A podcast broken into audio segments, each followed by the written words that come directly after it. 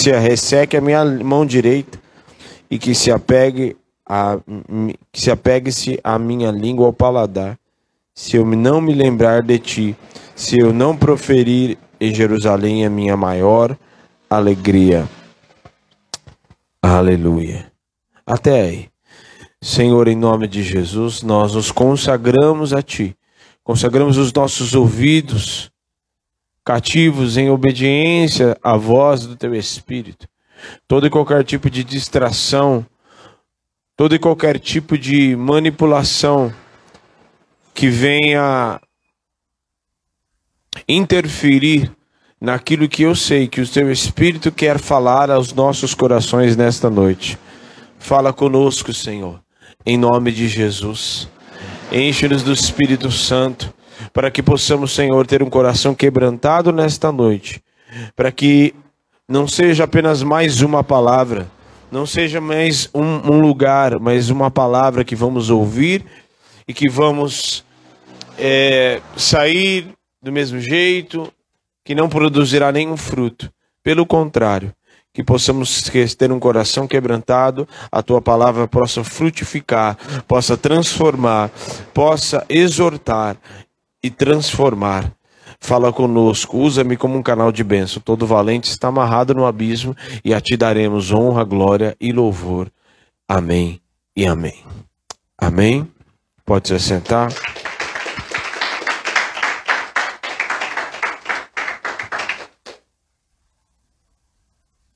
Então nós lemos no Salmo 137, 1. E nós vamos falar hoje. Nós vamos falar hoje sobre a tristeza do arrependimento para o avivamento. A tristeza do avivamento ou a tristeza do arrependimento que produz o avivamento. É, a pior coisa que existe, a pior coisa que pode existir na vida de uma pessoa, a pior coisa, a pior coisa, é a pessoa estar feliz e se sentir alegre com o pecado. A pessoa se sentir muito bem a pessoa viver, andar festejando, quando na verdade existem coisas no seu interior, coisas que ela está passando um pano e que na verdade ela deveria estar entristecida com aquilo que ela está fazendo. Deveria estar quebrantado no seu coração quando Muitos estão alegres e festejando. Muitos estão a festejar quando na verdade deveriam estar quebrantados. Porque a própria palavra diz que há tempo de festejar, mas há tempo de estar triste. Há tempo de se alegrar, mas há tempo de chorar. E é completamente, nós precisamos nos atentarmos aos, aos sinais que os céus nos dão, pois esse é um tempo de estar quebrantado, porque o choro, o quebrantamento, a tristeza de entender que nós precisamos encontrar o favor do Senhor e de que não está nada bem. Ah, não, eu vou na igreja, está tudo bem, está tudo certo. O Senhor é conosco, sim. Mas nós precisamos entender que muitos de nós já deveríamos estar em outro patamar espiritual, já deveríamos estar em uma outra caminhada. E muitas vezes nós nos paralisamos com as situações da carne, com o pecado, com situações e paralisações no nosso interior mesmo. E nós não é tempo, nós precisamos entender que não é tempo de festejar. Muitos até estão nem não, não chora nem ri, não faz nada, está apático. Não tem reação nenhuma, quando na verdade deveria entender e deveria estar com os joelhos, porque quem está de joelhos, aqueles que o Senhor chama, aqueles que estão com o coração quebrantado, aqueles que estão de joelhos, Satanás não consegue tocar. Aqueles que estão com o coração quebrantado são aqueles mesmos que estão com o coração sensível, e nesses Satanás não pode tocar. Tem muitas pessoas que o diabo tem tocado, e não tocado fisicamente, mas através das suas armadilhas, através das suas setas, através das suas mentiras, dos seus enganos, das obras da carne e ele tem tocado desta maneira. Porque muitas vezes o nosso coração está cheio de orgulho, o nosso coração tem espaço para inveja, o nosso coração tem espaço para não liberar perdão, para nutrir rancor no nosso coração, para invejar, para odiar,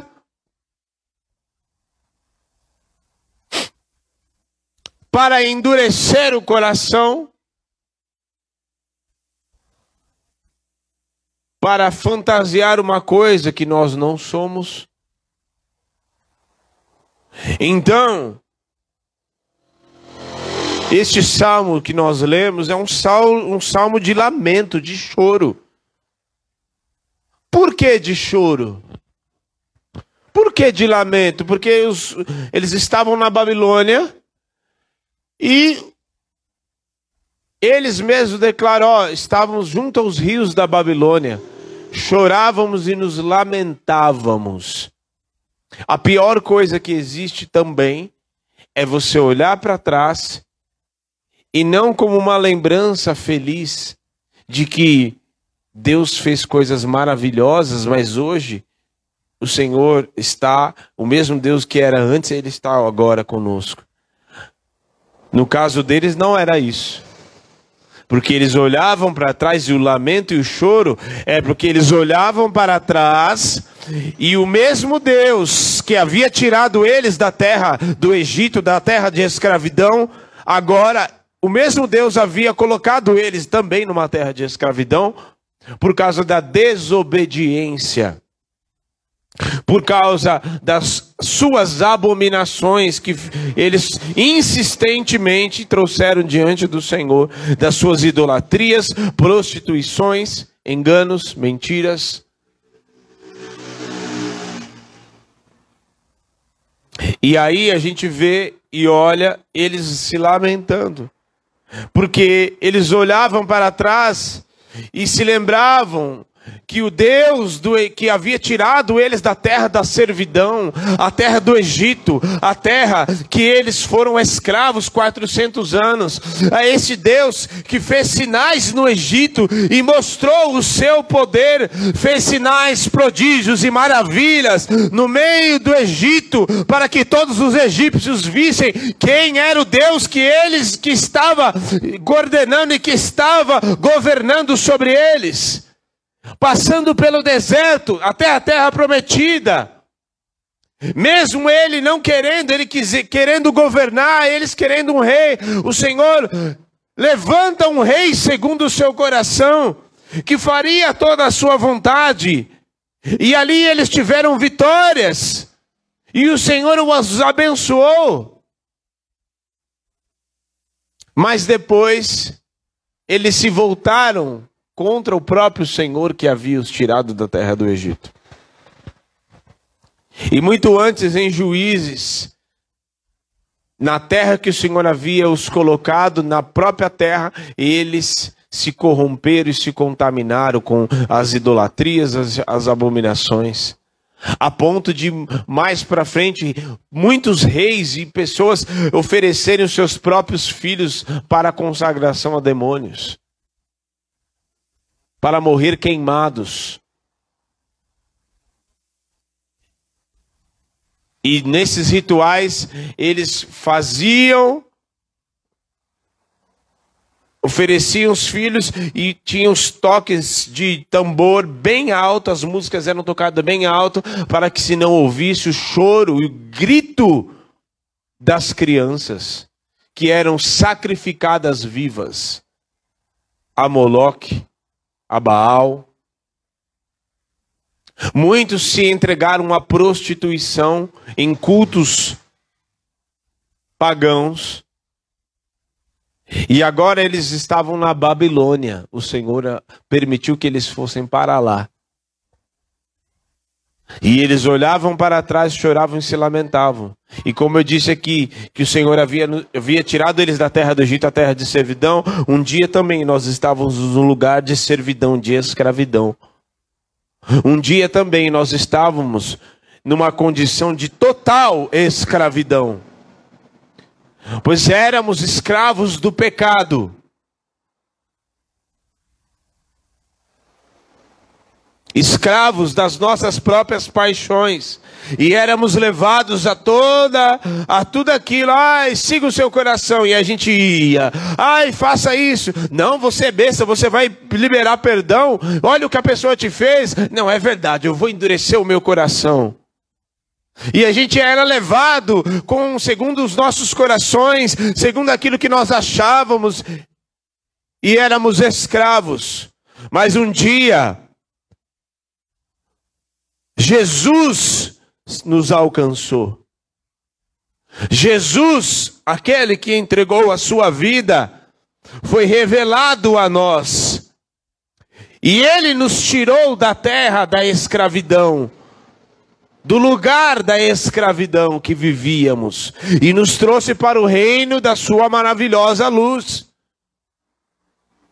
Mas muitas vezes nós parecemos que, como o povo no Egito, estava lá, lá relatado em números, eles rumo à terra prometida diante de tantos testemunhas de sinais que Deus havia feito, maná do céu, coluna de fogo, a mesma coluna de fogo era a mesma que se transformava em nuvem para os guardar durante o sol escaldante do dia. Mesmo diante de tantas coisas, eles olhavam para trás e diziam: ai, quem nos dera voltar para o Egito e comer dos pepinos, comer do não sei o quê. De forma ingrata. Sabe o que muitas vezes nós somos?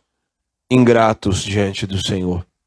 Sabe, porque, sabe como muitas vezes nós agimos de forma ingrata? Porque não recebemos a bênção ou aquilo que nós queríamos receber da maneira que, que gostaríamos de receber, então a gente acha que Deus não está conosco. E a gente se esquece de tudo aquilo que Deus já fez conosco. A gente se esquece de tudo aquilo que muitas vezes o Senhor nos entregou, de tantos livramentos que Deus já nos deu. E porque muitas vezes o Senhor disse, disse: Não, você não vai. E um dia nós vamos descobrir no céu que mais foram aquilo que nos salvou, os nãos que Deus nos deu, foi mais aquilo que nos salvou e nos deu o livramento. Quando você ia para um lugar e Deus disse não. Quando você ia fazer tal negócio e Deus falou não.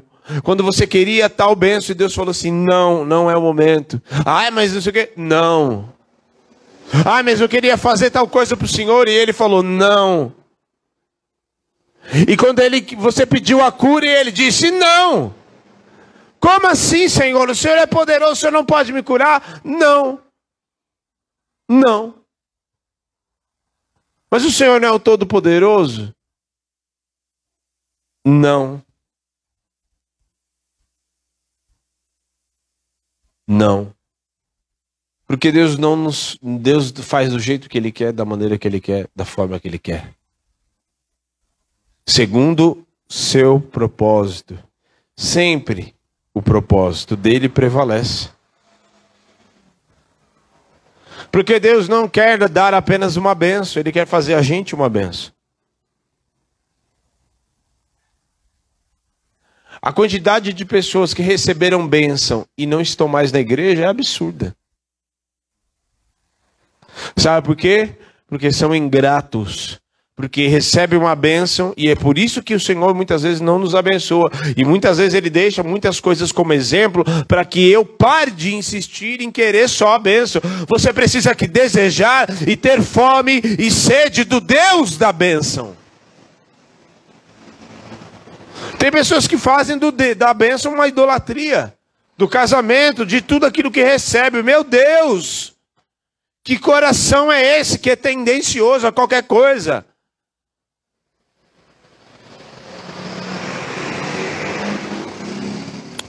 Então eles olhavam e diziam: Ah, né?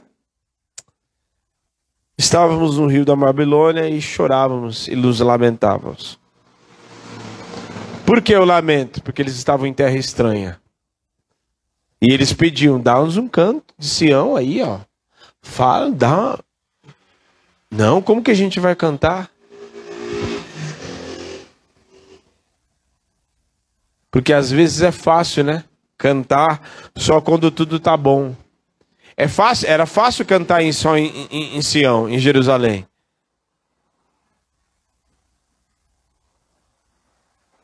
Porque era condicionado segundo aquilo que eles viviam. E enquanto o profeta ia lá nos palácios e dizer: Ó, oh, vai vir, se vocês não se quebrantarem, se vocês não se arrependerem do mal que vocês estão fazendo, vocês, o Senhor vai vir, e vai vir um rei aqui, e vai exterminar a terra, e vai levar vocês cativos para Babilônia. E não vai ter mais esse negócio de Sião, de Jerusalém, não. Esses muros vão ser derrubados. E eles falaram: Ah, cala a boca desse profeta aí. Cala a boca dele. Cala a boca desse pastor que fica pregando só sobre pecado.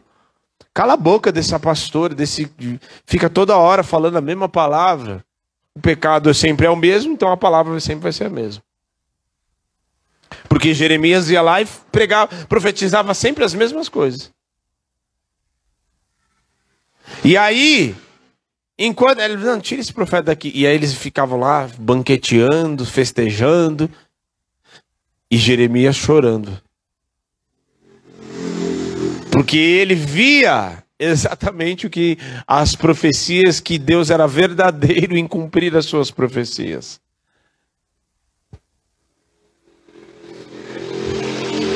Não se deixe olhar para trás e ver e você cair na besteira de não ouvir a voz do Senhor de você não atentar e não obedecer aquilo que ele deseja para você. E de um dia você olhar para trás e ver o quão bom poderia ser.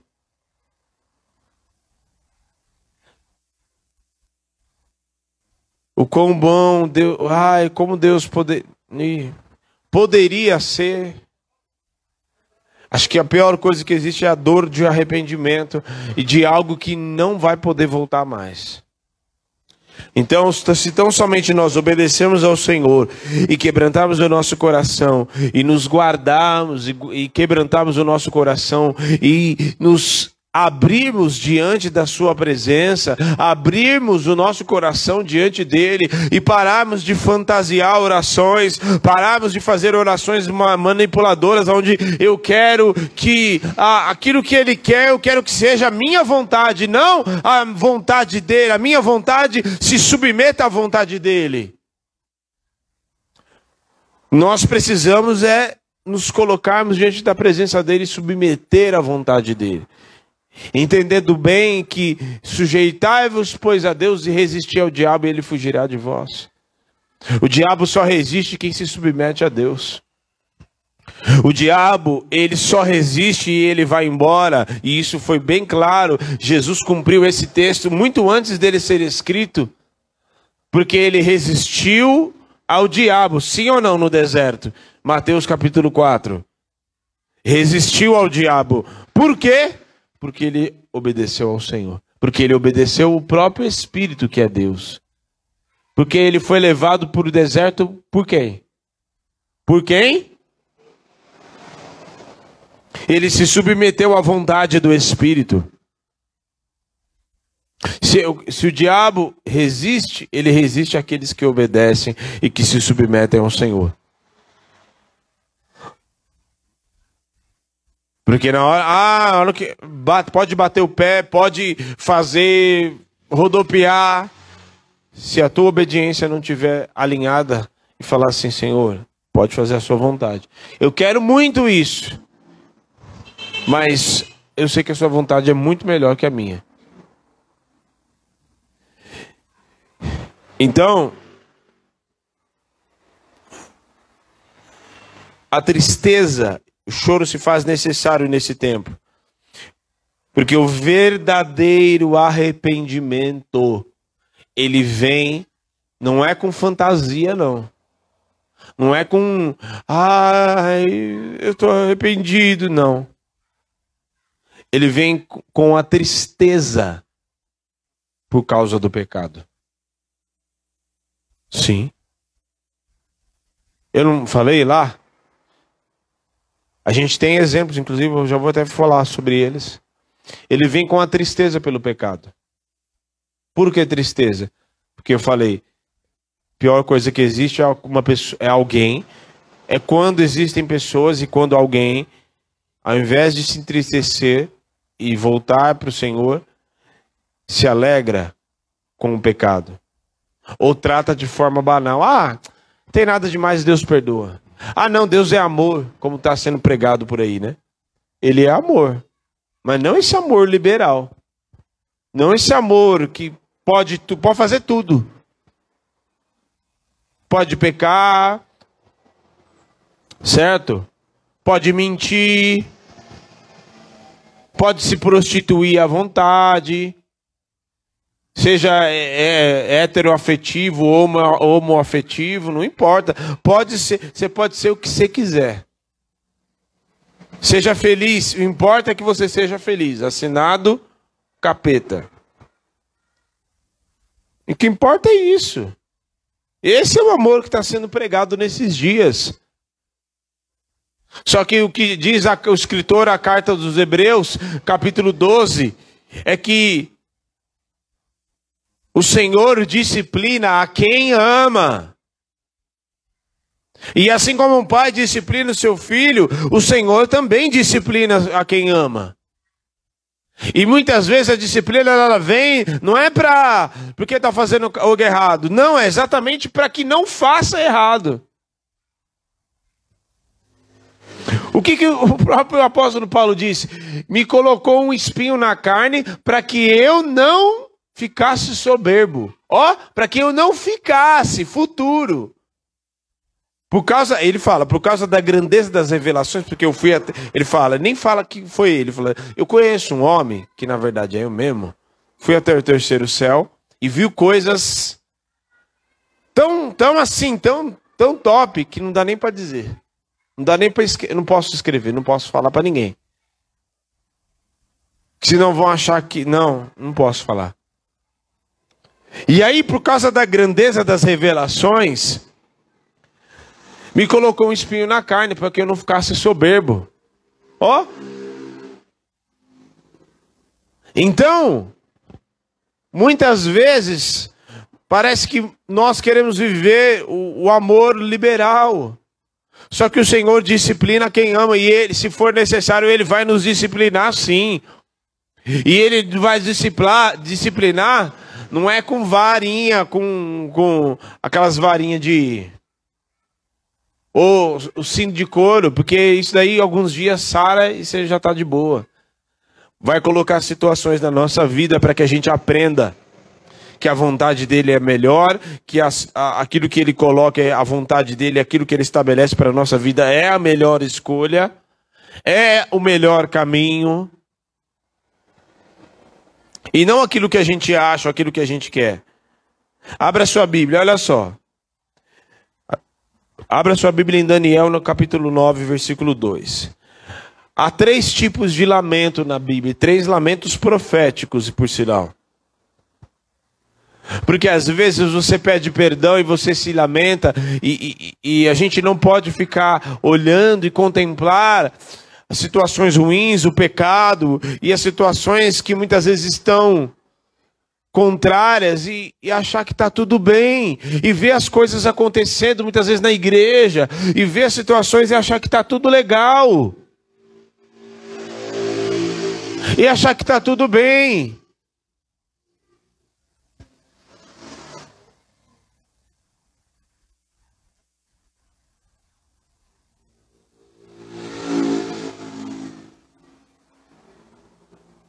Achar que estão querendo prender o pastor lá e achar que está tudo legal. Não, ah, não, é a palavra, ah, não.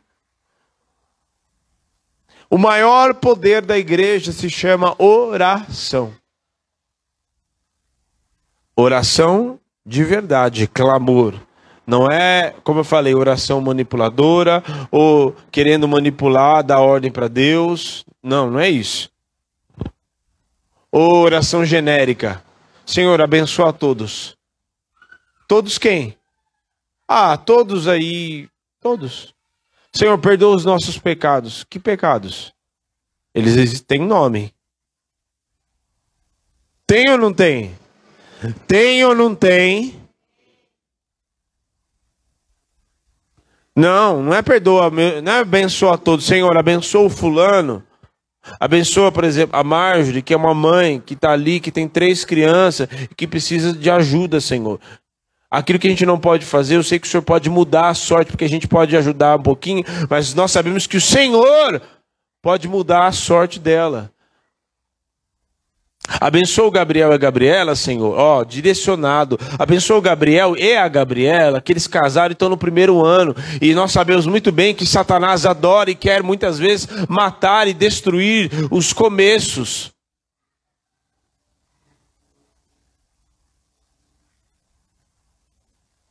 Perdoa o meu pecado? Ah, perdoa os nossos pecados. Não, Senhor, perdoa, porque eu deixei, e volta e meia, eu deixo com que o orgulho entre no meu coração. E muitas vezes endureço o meu coração, e a tua palavra não pode frutificar num coração endurecido. Por isso, eu rasgo meu coração, e eu me declaro que eu muitas vezes deixo o orgulho. Me livra disso, Senhor, me perdoa. Me lava com o teu sangue. Me perdoa, Senhor, porque eu não consigo liberar perdão para Fulano meu coração endurece. E eu me dou o direito de muitas vezes falar: ah, eu não falo com Fulano. Eu não perdoo Fulano. Me perdoa, Senhor, porque eu acho dessa forma, porque muitas vezes eu me acho melhor do que as pessoas, porque eu acho que, porque eu sou um pouco mais santo, aí eu acho que eu sou mais superior às outras pessoas. Me perdoa por essa soberba. Me perdoa porque muitas vezes eu me acho melhor que as pessoas. Me perdoa, Senhor, porque muitas vezes eu sou incrédulo. E eu, e eu me coloco numa condição de vítima e me acho o pó da rabiola, a rapa do tacho, e acho que eu não sou capaz, sendo que na verdade o Senhor me escolheu. E quando eu falo, ah, mas eu não consigo, mas o Senhor vai me usar eu assim desse jeito? Sendo que, é, que eu, tô, eu acho que eu, que eu vou fazer a tua pregar a tua palavra, porque eu acho que eu vou fazer as coisas para o Senhor na minha força. E eu nem levo em consideração que quem me chamou foi o Senhor. Me perdoa quando muitas vezes eu rejeito o chamado que o Senhor tem para minha vida. Me perdoa, Senhor, quando muitas vezes eu já virei as costas para o Senhor. E fui resistente àquilo que o Senhor queria para minha vida muitas vezes. É assim que se ora. Não é, ah, perdoa os meus pecados. Ah, o Senhor me perdoou. Perdoa do quê? Dos meus pecados. Quais? Ah, os meus pecados. Quais pecados? Ah, os meus pecados. Qual pecado? As coisas precisam ser dar nome. Ah, é que eu tenho vergonha. Quando você foi fazer, quando você nutriu o pensamento, quando você, você não teve vergonha. Você tem que ter, a gente tem que ter vergonha, nós, me incluo nisso, a gente tem que ter vergonha do diabo ir lá nos acusar diante do Senhor e ele encontrar legalidade. É disso que a gente tem que ter vergonha. E dizer, é, está acusando, é verdade, você tem total legalidade. É disso que a gente tem que ter vergonha. Porque a Bíblia fala que o, o, o, Satanás é acusador que nos acusa de dia e de noite. Então, acharam aí? Daniel 9,2. Primeiro lamento. Teve três lamentos antes, proféticos. O primeiro deles foi de Jeremias. Mas eu não vou inverter, vou colocar numa ordem diferente aqui. 9:2. No primeiro ano do seu reinado, eu, Daniel, estendi pelos entendi pelos livros que no número dos anos que se falara o Senhor pelo profeta Jeremias que havia de durar as assolações de Jerusalém era de 70 anos. Voltei o rosto ao Senhor Deus para o buscar com, com oração e súplicas, com jejum, pano de saco e cinza. Orei ao Senhor, meu Deus, e confessei e disse: Ah, Senhor, Deus grande e temível, guardas que guardas a aliança e a misericórdia para com os que te amam e guarda os teus mandamentos. Temos pecado, cometido iniquidades e procedidos perversamente, fomos rebeldes, apartando dos teus mandamentos os teus juízos. E não demos ouvidos aos teus servos, os profetas, em que teu nome falaram os nossos reis, nossos príncipes, nossos pais, como como também a todo o povo da terra. Vá lá em Jeremias 8,18.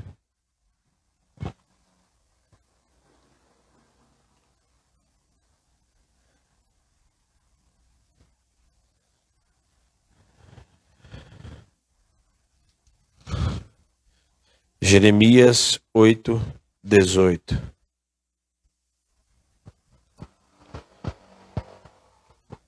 Acharam? Ó, oh, se eu pudesse consolar-me na minha tristeza, o meu coração desfalece dentro de mim. Eis que a voz do clamor da filha do meu povo da terra, muito remota. Não está o Senhor em Sião? Não está nela o seu rei? Por que me provocam a ira com as suas imagens de escultura, com os ídolos dos estrangeiros? Passou a cega, findou o verão, e nós não estamos salvos. Estou quebrantado pela ferida da filha do meu povo. Estou de luto, o espanto se apoderou de mim. Acaso não há bálsamo em Gileade? Não há lá remédio? Porque, pois, não se realizou a cura da filha do meu povo?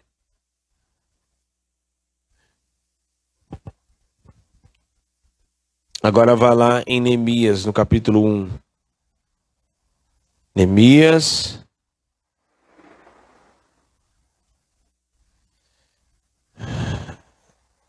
Neemias capítulo 1, versículo 5.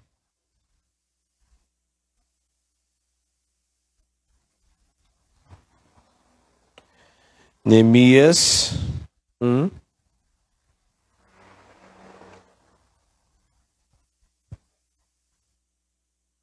um quatro, um pouquinho antes. Um três, perdão. E disseram-me o restante, que não foram levados para o cativeiro lá à província, estão em grande miséria e desprezo, e o muro de Jerusalém fendido, e suas portas queimadas a fogo. E sucedeu que, ouvindo essas palavras, sentei-me e. O que, que ele fez? O que, que ele fez, Neemias? Chorei e lamentei por alguns dias. Estive jejuando, orando perante o Deus dos céus, e disse: Ah, Senhor Deus dos céus, Deus grande e terrível, que guardas o conserto e benignidade com aqueles que te amam e guardam os teus mandamentos. Estejam, pois, atentos os teus ouvidos, os teus olhos abertos a ouvirem a oração do teu servo, que hoje faço perante ti de dia e de noite, pelos filhos de Israel, os teus servos, faça confissão pelos pecados dos filhos de Israel, que pecamos contra ti. Também eu, a casa de meu pai, pecamos. De todo corrompemos contra ti e não guardamos os mandamentos, e nem os estatutos, nem os juízos que ordenastes a Moisés, teu servo. Até aí.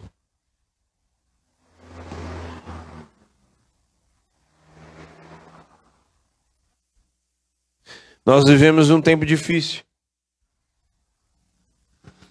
Nós vivemos num tempo difícil em que nós precisamos de fazer como o salmista disse, semear com lágrimas. Aquele que sai semeando e chorando, voltará colhendo seus feixes. Quem com lágrimas semeia, com júbilo, o júbilo vem depois. Tem gente que está festejando antes, mas vai ter vai chorar depois.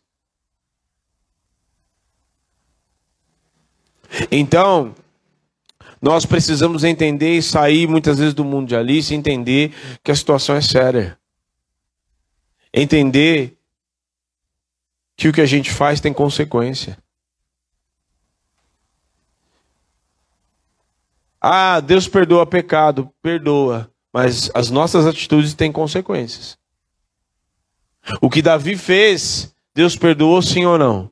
O adultério de Davi, a morte que ele mandou matar o cara, Urias. Perdoou ou não perdoou? Perdoou. Mas e as consequências? O engraçado, eu estava até compartilhando com, com o presbítero, com algumas pessoas esses dias, que ele diz, o Natan chega e compartilha uma, uma coisinha para ele, conta uma historinha, porque ele estava com o coração de governador, governador daquela terra, a terra de Israel, estava em Jerusalém, a cidade de Davi né? E já havia conquistado muitos reinos. Ele tinha, ele tinha né, o poder de rei, mas o seu coração de pastor já havia sido perdido há muito tempo. Tanto é que história que Natan vai contar para ele? História do que que ele vai contar? De pastor de ovelha. E aí ele conta a historinha fala: Não, ah, ele fez isso, pegou da ovelhinha do, do, do cara que só tinha uma, então que ele seja restituído e seja, né, conden... quatro vezes mais. Ele mesmo deu a sentença dele mesmo. Porque quantos filhos morreram de Davi? Quatro. O filho que nasceu do adultério, certo? O Aminon, Absalão e Adonias quatro filhos. Então as coisas têm consequências. E na casa dele, inclusive, pela posição que ele estava, inclusive, que Deus havia colocado, as consequências foram mais sérias ainda. Então, esse lamento dos três aqui era eles declarando, o próprio, você vê primeiro Jeremias falando, é, é, eu clamo, e até chegou uma hora que ele clamava pelo povo de Israel, e o Senhor falou: pare de clamar por eles, porque eu já decidi, eles vão para a Babilônia, não tem mais jeito. E ele dizendo: não, Rabalsame, não tem médico em Israel, não tem médico em Sião. Aí depois você vê Daniel, quando final, lá na Babilônia, findando os 70 anos, que era para eles regressarem de volta. Ele diz, né, nós pecamos. Ele se colocando, intercedendo e se colocando na brecha, porque eles, quando fala pecamos, ele se coloca também na brecha. Neemias da mesma maneira. Porque quando o povo estava voltando e eles precisavam, os muros estavam destruídos, mas a vida do povo também estava destruída. Então nós precisamos entender que neste tempo nós precisamos clamar, nós precisamos quebrantar o nosso coração e muitas vezes na madrugada, de manhã, de noite, de dia, quebrantar o nosso coração e parar de ficar de muitas vezes de nariz em pé, de cabeça erguida e muitas vezes se colocar esse é um tempo de se quebrantar, de colocar os joelhos no chão e de se posicionar pela nossa casa. Os homens que estão aqui se posicionem pela tua casa. As mulheres que estão aqui se posicionem pela tua casa também. Ore pela tua casa. Quando você vê um irmão que está em pecado, não vá com pré-julgamentos. Ore por ele, quebrante o teu coração e sinta tristeza porque a pessoa está no, no erro.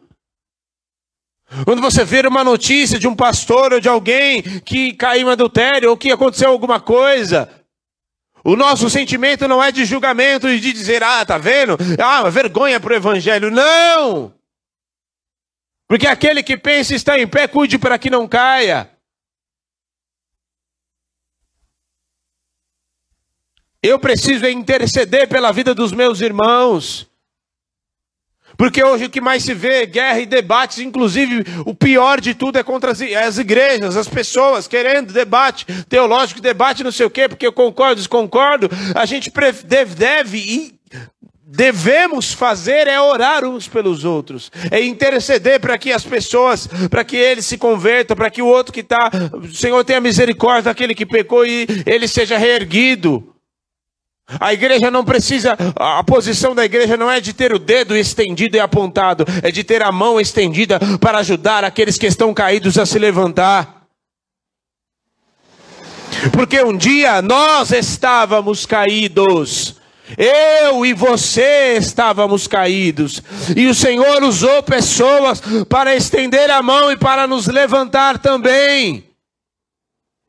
E na hora que houver a oportunidade, eu preciso ser a mão que está estendida para ajudar a levantar aqueles que estão oprimidos, aqueles que estão no pecado, aqueles que estão com a vida destruída, aqueles que estão nas mãos do diabo.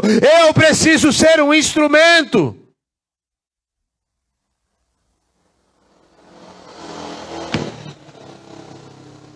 Se coloque de pé.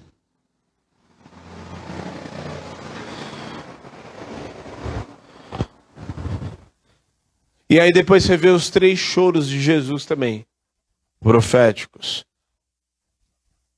O primeiro deles você vê Jesus chorando quando ele está indo até Lázaro.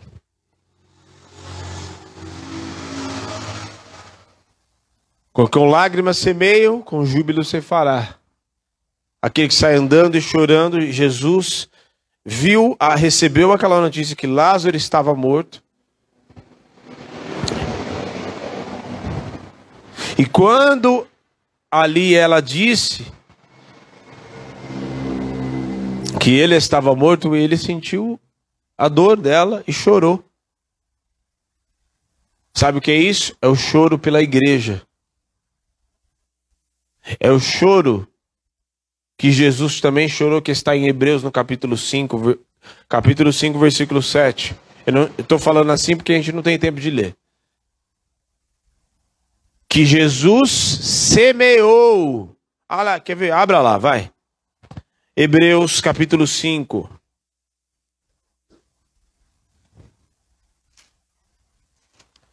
Versículo 7.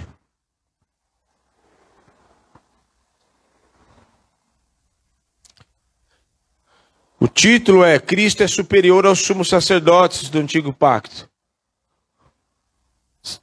Só para contextualizar para você entender.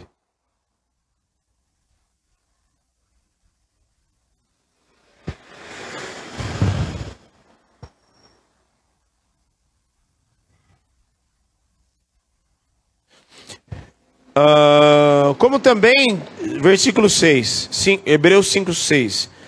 Como também diz no outro tempo, tu és sacerdote eternamente, segundo a ordem de Melquisedeque, no qual, o qual nos dias da sua carne, oferecendo com grande clamor, lágrimas, orações e súplicas, o qual podia livrar da morte, foi ouvido quando quanto ao que temia, e ainda que era filho, aprendeu a obediência por aquilo que padeceu, e sendo ele consumado, veio a ser a causa da eterna salvação para todos aqueles que obedecem.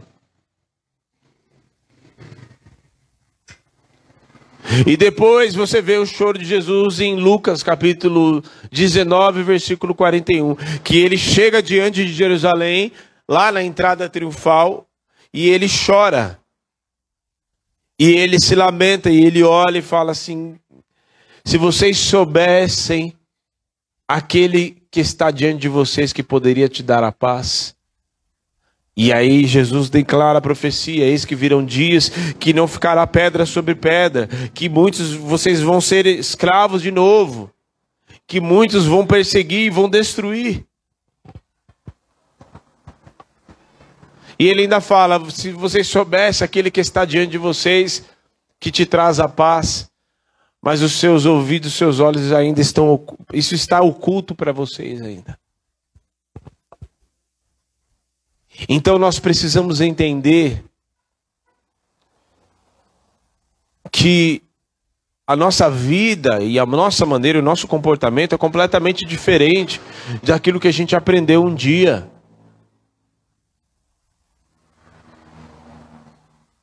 Nós não somos tolerantes com o pecado, mas também não vamos ser aqueles que vão massacrar ainda mais.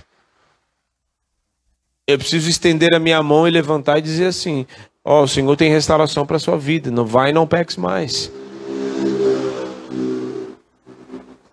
Mas para eu ser uma mão estendida, eu também preciso entender que eu não posso ter brechas na minha vida. Não posso. Eu preciso sentir tristeza quando eu cometo um erro. E não, ah, já já eu me peço perdão e o Senhor me perdoa. Ah, não, já já. Domingo foi ser, então Sabe por que eu estou falando isso? Porque tem gente que banaliza o pecado.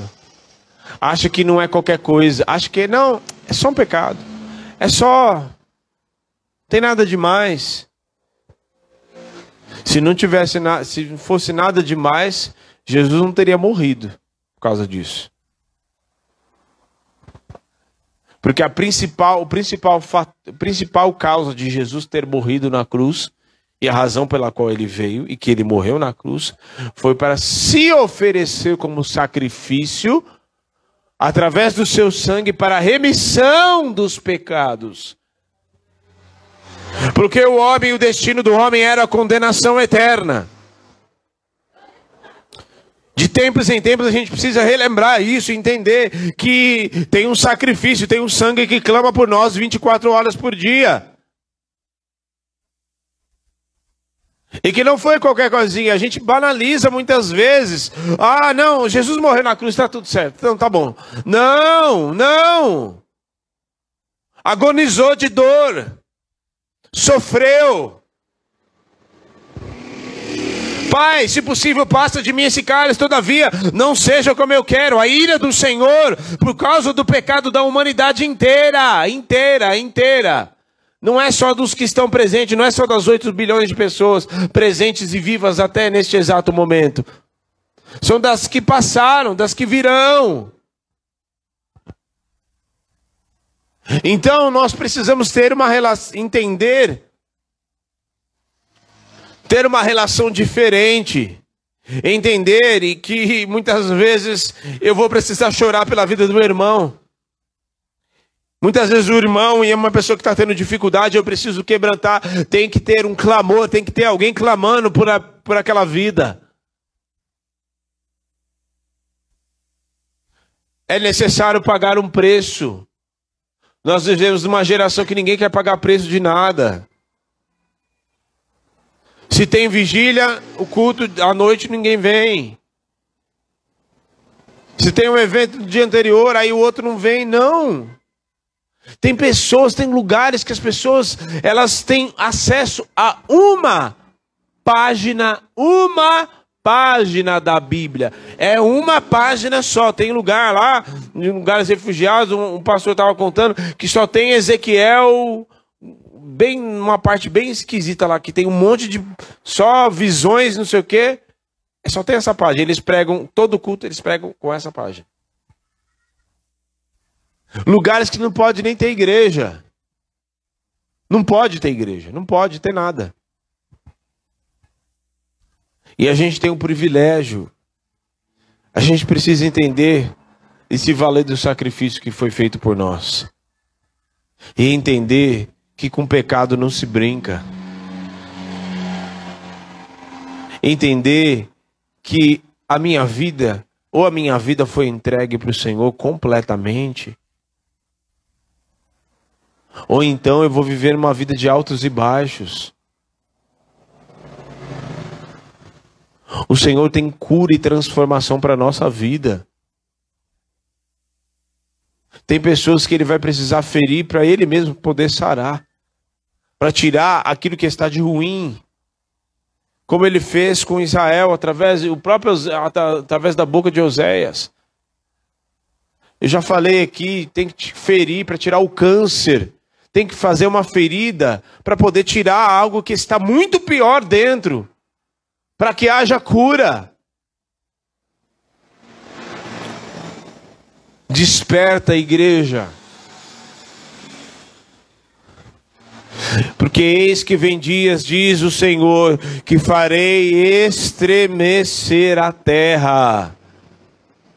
Eis que vem dias, diz o Senhor, que farei estremecer a terra e farei abalar as estruturas humanas.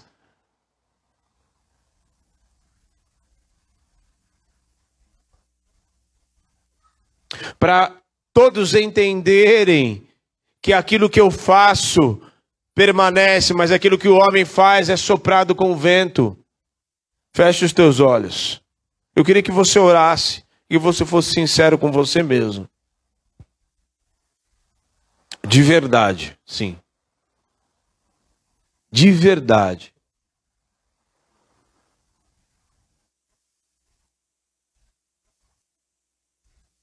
A palavra hoje foi uma benção, é uma benção. Não é porque não é do jeito, que a gente espera que não é uma benção. A palavra é uma benção porque é arrependimento e avivamento. Mas primeiro tem que ter quebrantamento, tem que ter, tem que ter despertamento na nossa vida. Comece a orar no teu lugar. Comece a se arrepender mesmo. A, a ir bem profundo mesmo. Aí bem profundo, a bem profundo, bem lá no fundo da tua alma. Porque você conhece, você sabe. Tem dureza do coração que a palavra não penetra. Tem resistência, resistência contra a palavra, igual os reis eram resistentes à palavra do profeta que vinha da parte do Senhor. Só que qual foi o fim deles? Eles resistiram à palavra do profeta e o fim deles foram ir cativos para Babilônia, a terra do cativeiro. Espírito Santo, em nome de Jesus, constrange corações aqui nesta noite, Espírito Santo. Constrange corações a não vivemos uma vida fake, no amor do nome de Jesus. A não vivemos uma vida de fantasias e, e vivemos uma vida de passar um pano no pecado, de passar um pano nas coisas, de passar um pano e achar que está tudo bem. E vimos para a igreja e, e tratarmos normal. Quando na verdade precisamos ir para o secreto e nos aprofundar e mergulhar mais. E ir no mais profundo para que possamos entender que a Sua vontade, aquilo que o Senhor tem para nós, é muito maior daquilo que está nos limitando. Tem misericórdia quando muitas vezes somos resistentes à tua palavra, a palavra que é liberada do altar, a palavra que muitas vezes nós lemos, a palavra que muitas vezes o profeta, que qualquer pessoa o Senhor usa para falar. Nos perdoa quando somos resistentes à tua palavra. Nos perdoa quando muitas vezes endurecemos o nosso coração para a tua vontade e o teu chamado. Nos perdoa, Senhor, quando muitas vezes nós odiamos. Exatamente com essas palavras. Nós muitas vezes nutrimos ódio porque muitas vezes não foi do jeito que a gente queria e tal. Nos perdoa quando muitas vezes nos prostituímos. Nos perdoa quando muitas vezes nós nos voltamos contra os profetas que o Senhor tem enviado. E nos igualamos ao povo que foi para o cativeiro. Nos perdoa quando muitas vezes nós enchemos o nosso coração de incredulidade, de rebeldia e, nos rebelamos contra a tua vontade, contra as autoridades que o Senhor colocou na nossa vida. Nos perdoa, Senhor, quando muitas vezes nós mentimos na cara de pau mesmo. Nós mentimos. Nos perdoa quando nutrimos no nosso coração orgulho e endurecemos o coração e, e falamos que não vão mais e que nos, nos perdoa, nos lava com o sangue do Cordeiro. Tem misericórdia de nós Tem misericórdia de nós quando muitas vezes nos fascinamos com coisas lá de fora. Quando muitas vezes somos ciumentos, quando muitas vezes somos invejosos, quando muitas vezes não esperamos o tempo do Senhor e muitas vezes ficamos nos lamentando. Não porque nós estamos quebrantando o nosso coração, ficamos nos lamentando porque o Senhor não nos deu da maneira que nós queríamos, do jeito que nós queríamos. Nos perdoa quando muitas vezes estamos mais apegados à bênção do que ao abençoador. Nos perdoa quando muitas vezes nós nos limitamos. Nós nos limitamos pelos, pelas emoções, pelos nossos afetos, e muitas vezes somos conduzidos pela nossa alma. Perdoa, Senhor, em nome de Jesus. Vem lavar com o teu sangue, Jesus. Vem quebrantar os corações. Vem tirar, Senhor, a prostituição, a mentira do nosso meio, os pré-julgamentos. Tem misericórdia, Senhor. Tem misericórdia nesta noite. Tem misericórdia, Espírito Santo. Eu sei que o Senhor está aqui. Eu sei porque o Senhor me enche para falar desta palavra. Eu sei, Senhor, que o Senhor está aqui. Oh, em nome de Jesus, Espírito Santo, vai no mais profundo, penetra no mais profundo do coração, para tirar toda soberba, toda arrogância, todo orgulho, toda mentira, toda hipocrisia, toda facção, rebeldia, ciúmes, iras, desequilíbrios da nossa carne, tem misericórdia de nós. Em nome de Jesus, tem misericórdia, Senhor. Tem misericórdia. Tem misericórdia quando muitas vezes nos fazemos de desentendidos. E, ach... e não, deve ser essa palavra com outro. Quando muitas vezes nos enganamos tem misericórdia de nós, pois nós precisamos.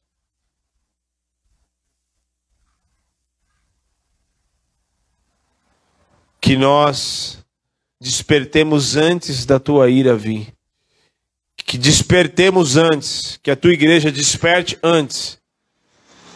Porque sei bem, Jesus, que o Senhor está vindo, que o Senhor está voltando. E que Ai daquele que foi pego desprevenido, ai daquele, porque o Senhor, a tua palavra diz que o Senhor virá como um ladrão na noite. Hoje o Senhor só virá como um ladrão para aquele que está despercebido, para aquele que não está atento, para aqueles que te buscam, para aqueles que te amam. O Senhor virá como um noivo para a sua noiva, ataviada, santificada e lavada no sangue do Cordeiro. Aleluia, Ramassuca, Dorebadamas. Oh, Jesus. Nos perdoa, Senhor. Nos perdoa. Você que nos assiste, nem sei se você entendeu essa palavra. Eu nem espero que você tenha entendido. Eu espero que você não tenha se feito de desentendido para dizer que essa palavra não é com você. Eu espero. Porque se você está assistindo, é porque essa palavra é para você. Os que estão aqui, essa palavra não é para quem não está. Essa palavra é para você, é para nós que estamos aqui. Em nome de Jesus. Que o Senhor quebrante o teu coração e te dê o verdadeiro fruto do verdadeiro arrependimento. Em nome de Jesus. Amém. Deus abençoe.